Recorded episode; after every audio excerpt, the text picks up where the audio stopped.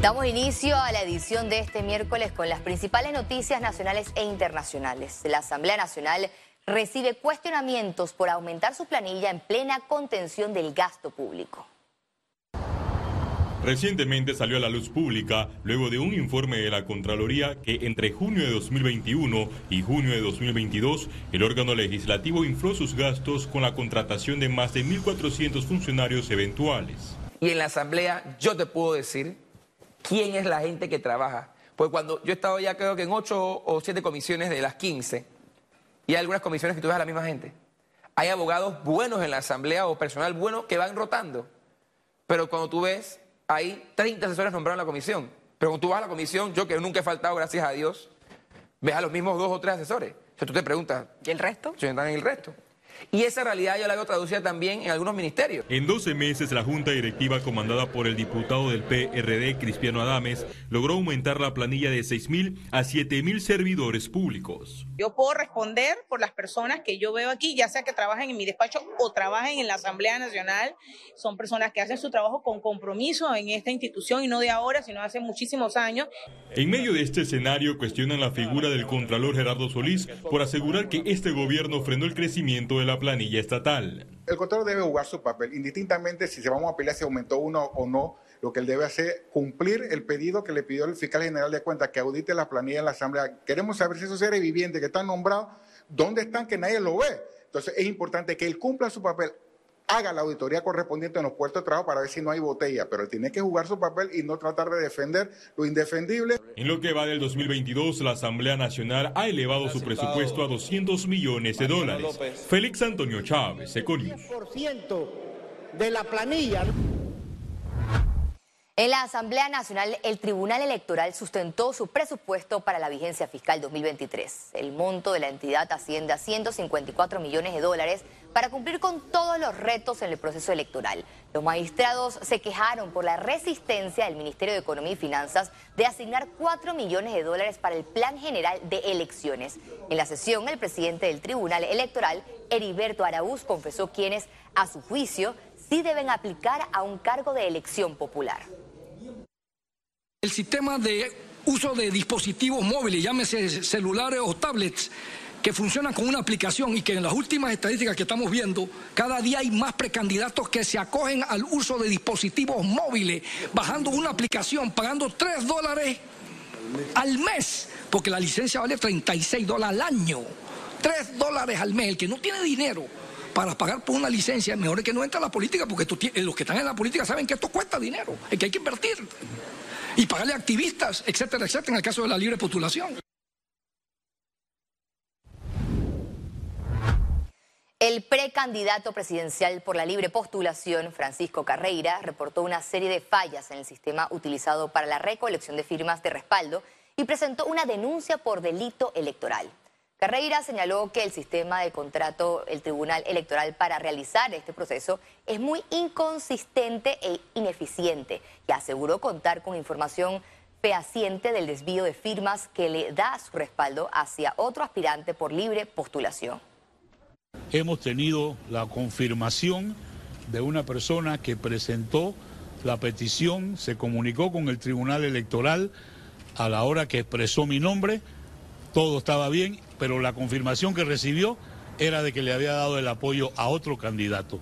Si los funcionarios que trabajan en el Tribunal Electoral tienen la capacidad de cambiar la decisión de una persona que expresa que está apoyando a un candidato y ellos pueden sustituir el nombre por otro, nosotros estamos ante un gran fraude Luego de que el director de bingos nacionales admitiera tener nombrado un familiar en la planilla de esa entidad, la ANTAI iniciará una investigación por tratarse de un caso de nepotismo. Esta falta administrativa señala que ninguna autoridad nominadora puede nombrar familiares dentro de su ámbito, es decir, ni un cónyuge, ni, ni una persona con la que mantenga algún tipo de, de relación afectiva, ni parientes dentro de grados de consanguinidad y de afinidad. De manera inmediata, porque hemos visto estos casos, la autoridad nominadora tiene que hacer lo respectivo, si no ANTAI abre un expediente La Asociación de Pacientes con Enfermedades Crónicas advirtió que los medicamentos a menor costo podrían poner en riesgo a la población.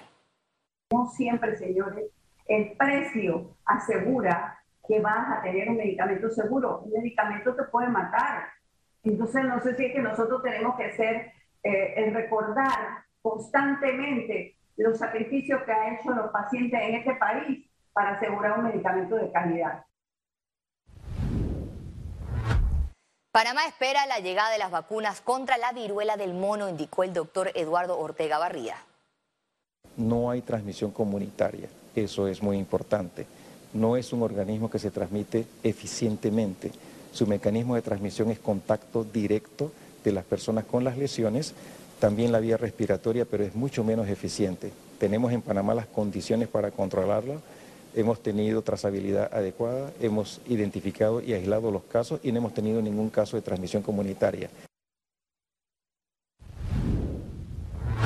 El Ministerio de Educación participará en el segundo Foro Internacional de Innovación en Educación Superior 2022 con el objetivo de reunir a los actores que hacen parte de la educación superior y proporcionarles herramientas para avanzar en las demandas y necesidades en materia educativa. Además, se realizará la segunda edición del foro dirigido a administrativos de los institutos técnicos superiores y las universidades, tanto públicas como privadas. En el foro se abordará el contexto para la transformación digital y la analítica de la educación.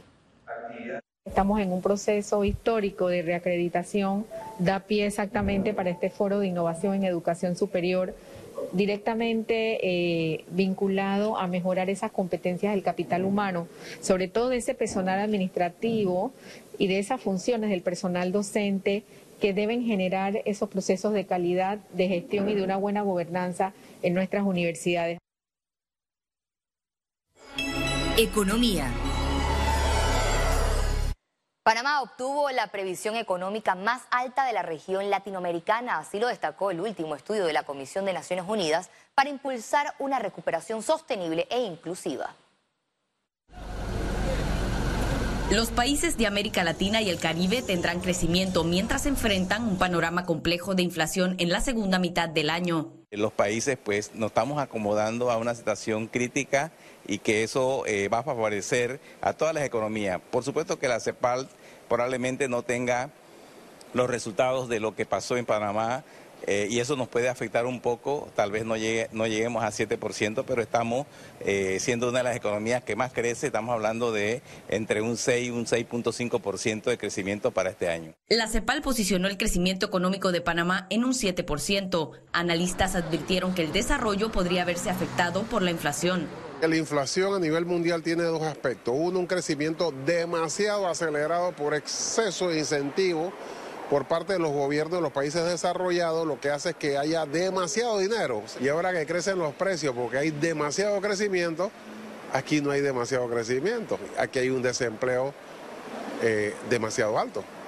La gente no tiene dinero, entonces tenemos el doble problema. Los economistas recomendaron dinamizar la inversión en el país con todos los problemas que hay, Panamá sigue siendo incluso mejor calificada por las calificadoras de riesgo internacional, o sea que eso atrae la inversión. Y yo creo que nosotros tenemos que hacer un trabajo muy bien eh, para atraer muchas más inversiones que estoy seguro que van a estar eh, llegando a Panamá en los próximos años. Según expertos, Panamá debe distribuir mejor la riqueza para mantener los niveles de crecimiento. Gabriela Vega, Econews.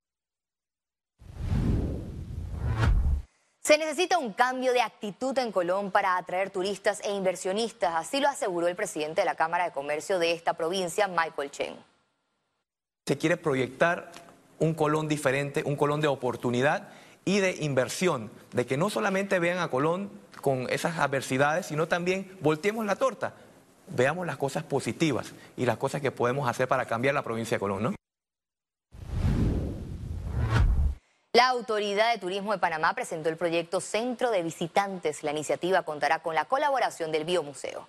El objetivo es transformar los centros de información turística del país en exhibiciones interpretativas. El Biomuseo también realizará guías turísticas. El proyecto comenzará en las regiones de Bocas del Toro, Pedací y Boquete. El ministro de Turismo indicó que se trata de una inversión millonaria del Banco Interamericano de Desarrollo.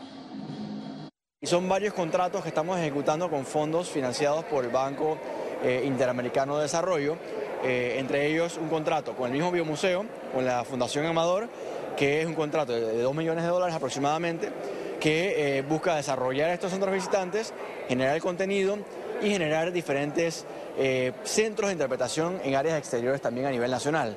Y también tenemos un contrato arriba de 2 millones de dólares adicionales que es la remodelación de tres edificios existentes que tiene la Autoridad de Turismo, donde se va a albergar estos centros visitantes. La Autoridad de Innovación Gubernamental informó que el gobierno desembolsó más de 40 millones de dólares del subsidio de combustible. Tenemos 40 millones de dólares que el, Estado eh, en el primer mes eh, asumió como parte del subsidio, sobre todo la mayor cantidad del, subsidio es eh, en gasolina de 95 octanos. Más de un millón de clientes del servicio eléctrico seguirán beneficiados por el subsidio del Fondo de Estabilización Tarifaria por la pandemia. Este miércoles el Consejo de Gabinete aprobó la extensión del beneficio del primero al 30 de septiembre del 2022. El descuento que favorece a los panameños presenta entre un 30% y un 48% de ahorro en la facturación. Al regreso, internacionales.